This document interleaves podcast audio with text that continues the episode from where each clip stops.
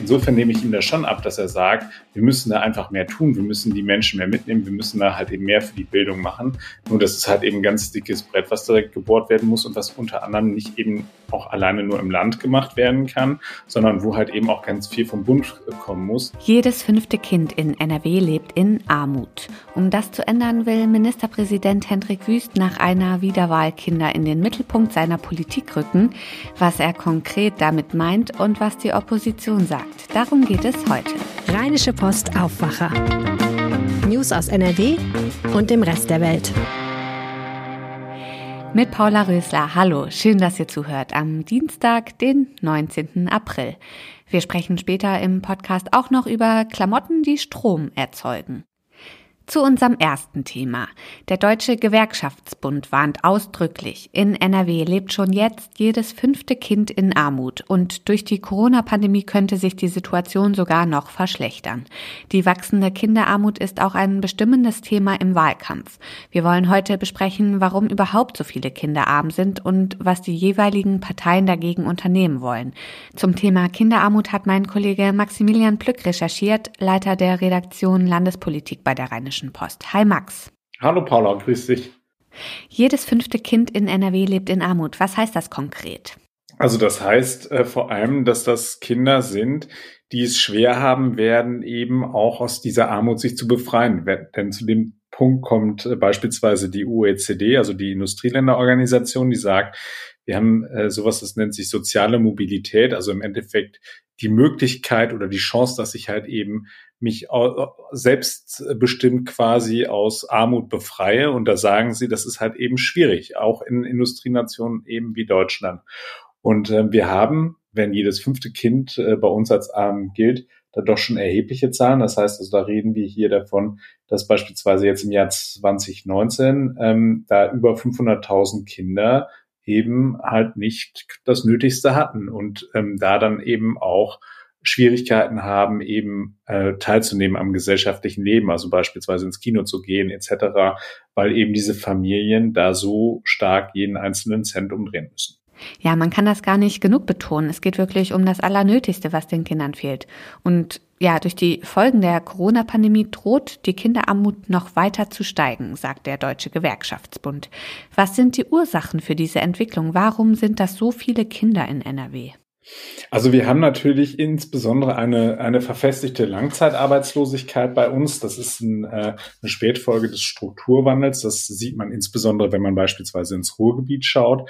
Das ähm, Sozialministerium hat es mir so gesagt. Arme Kinder sind vor allem Kinder armer Eltern. Das heißt, betroffen von Einkommensarmut sind dann besonders Elternpaare, bei denen beide eben erwerbslos sind, ähm, Alleinerziehende, die nicht erwerbstätig sind, Eltern mit geringer Bildung, aber eben auch kinderreiche Haushalte und nicht zuletzt Menschen, die eine Zuwanderungsgeschichte haben, weil bei ihnen häufig eben mehrere Risikofaktoren zusammenkommen.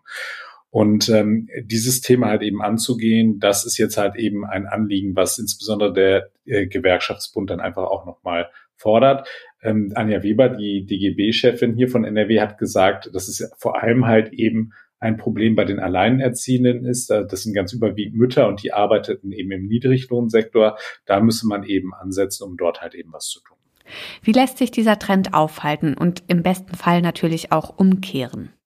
Also da geht es vor allem dann darum, dass man, ähm, äh, dass man was bei dem Thema Löhne machen muss. Da müssen sich die Gewerkschaften natürlich auch ein bisschen an die eigene Nase fassen. Da müssen sie halt eben kreativer auch werden bei der Gewinnung halt eben von Mitgliedern, um dort mehr zu tun. Aber äh, Frau Weber sagt auch klar, da muss halt eben mehr passieren, beispielsweise beim Thema Tariftreue, also dass halt ähm, die Vergabe beispielsweise öffentlicher Aufträge eben stärker gekoppelt werden muss an eben Tarif äh, Vorgaben, also dass halt eben nur noch die Unternehmen zum Zuge kommen, die eben einen Tarifvertrag äh, halt eben in ihrem Unternehmen auch haben, beziehungsweise nach Tarifhöhe bezahlen oder eben auch, äh, ähm, dass man es einfacher macht, dass äh, Tarifverträge für allgemeinverbindlich erklärt werden. Das heißt also, dann dadurch könnte man beispielsweise so einen Niedriglohnsektor auch austrocknen, indem man dann einfach sagt, na gut, äh, wir haben äh, ausreichend äh, Unternehmen, die wenden diesen Tarifvertrag an und dann machen wir es nicht mehr möglich, dass da einige sagen, eben sie unterlaufen das und sie treten halt eben aus, aus Arbeitgeberverbänden aus und zahlen dann halt eben nicht mehr den Tarifvertrag. Also da geht es vor allem halt eben um die Frage, wie schafft man es, ähm, dass man eben die Menschen besser bezahlt. Wie positionieren sich denn die Parteien zum Thema Kinderarmut? Im Wahlkampf werden ja oft auch große Versprechungen gemacht. Ja, äh, also ich habe unter anderem gesprochen mit Josephine Paul, die ist ähm, die Fraktionschefin hier bei den Grünen und die haben ein, ein Papier vorgelegt, ähm, zu, genau zu dem Thema, wo sie halt eben das auch nochmal ähm, äh, angehen wollen und wo sie halt eben auch nochmal sagen, äh, äh, was genau gemacht werden muss. Da sagt sie auch, ähm, das ist natürlich klar, muss sie ja eben als Oppositionspolitikerin sagen, dass die letzten fünf Jahre da in Sachen Armutsbekämpfung verlorene Jahre waren. Ähm, sie wirft eben ähm, Schwarz-Gelb vor allem vor, dass die Schulen und Kitas in einen, einen Wettbewerb um zu knappe Ressourcen geschickt haben. Also dass halt eben auch beim Thema Bildung ganz viel zu kurz gekommen ist. Da fordert sie halt eben mehr Anstrengungen in Sachen Bildung. Sie fordert vor allem dass man einen echten Sozialindex brauche, der eben sich genau anschaut, wo sind denn die Einrichtungen, wo äh, eigentlich man mehr Geld in die Hand nehmen müsste, damit dort eben diese schwierigen Situationen, die es ja dann durchaus auch gibt, äh, in den Griff bekommen werden oder eben auch äh, konkrete Sachen wie kostenlose Verpflegung in allen Kitas und Schulen, freies WLAN da, wo sich viele junge Menschen aufhalten, Azubi-Wohnheime, um halt eben dort auch die Mobilität zu fördern, wenn man beispielsweise in eine andere Region gehen muss, um einen Ausbildungsplatz zu kriegen und so weiter. Also da gibt es eine ganze Reihe von Dingen, die die äh, Opposition da jetzt gerade mal angestoßen hat. Und was sagt unser Ministerpräsident Hendrik Wüst, der ja wiedergewählt werden möchte? Also Hendrik Wüst hat dieses Thema Kinder ähm, ganz klar für sich entdeckt und er spielt das schon äh, in den vergangenen Tagen ähm, sehr, sehr intensiv. Also er hat ähm, auch äh, uns nochmal gesagt, dass, ähm, dass die gut drei Millionen Kinder im Land dass er die in den Mittelpunkt seiner Politik rücken möchte. Ähm, da sagt er dann, klar, da muss sich was ändern und hat ähm, unter anderem beispielsweise äh, vorgeschlagen, dass, dass er die Elternbeiträge für alle Kinder über drei abschaffen möchte. Das ist Bestandteil des CDU-Wahlprogramms. Ähm, er hat nochmal unterstrichen, dass diese Garantie, die man gegeben hat für Betreuungsplätze, ähm, dass die auch gehalten wird, ähm, damit eben man auch eine höhere Möglichkeit schafft, eben für Erwerbstätigkeit. Also das, äh, wir hatten es ja vorher angesprochen, Alleinerziehende äh, sind besonders von Armut betroffen. Also da muss halt eben die Möglichkeit gegeben sein, dass die Kinder dann auch nachmittags während der Arbeitszeiten dann eben auch äh, sicher untergebracht sind und gefördert werden und so weiter. Und ähm, auch da will er nochmal will er noch mal rangeben. Also da ist eine ganze Menge, was dort noch äh, angegangen werden muss. Wenn Hendrik Wüst jetzt sagt, er möchte Kinder und Jugendliche in den Mittelpunkt seiner Politik rücken, wie glaubwürdig ist das deiner Meinung nach?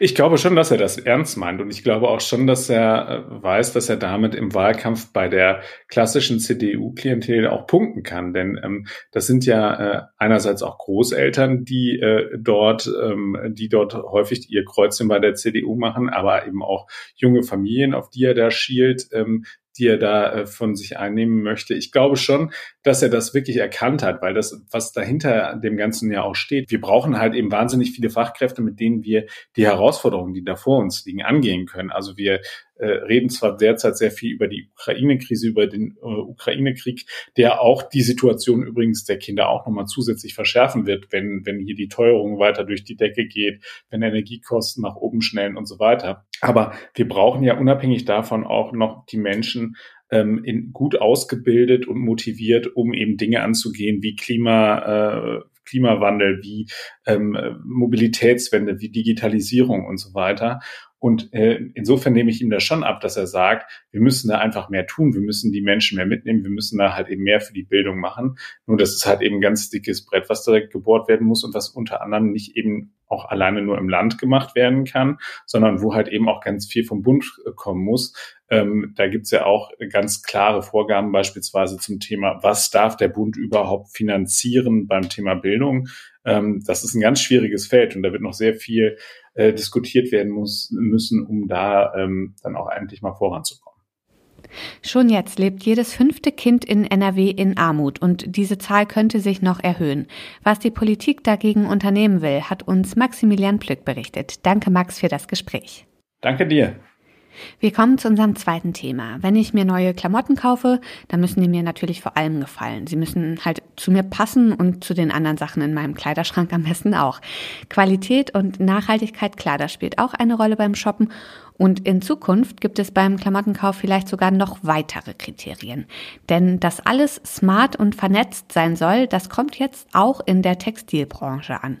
Darum geht es in der aktuellen Folge von Tonspur Wissen, dem Wissenschaftspodcast der Rheinischen Post und des Leibniz-Instituts. Mein Kollege Michael Höhing hat die neue Folge gehört. Michael, was können denn die Klamotten der Zukunft? Ja, das wohl spannendste Feld in der Forschung ist gerade die Stromgewinnung. Forscher haben nämlich einen Stoff entwickelt, der in der Lage ist, Strom zu erzeugen. Das funktioniert mit Körperwärme. Nehmen wir mal die aktuellen Temperaturen draußen. Die liegen ja immer so zwischen 16 und 20 Grad. Und wenn du eine Jacke anziehst, dann strahlst du ja auch Wärme ab, also dein Körper. Und diese Wärme ist in der Regel höher als die Umgebungstemperatur. Und mit diesem Temperaturunterschied kann man Energie, also Strom gewinnen.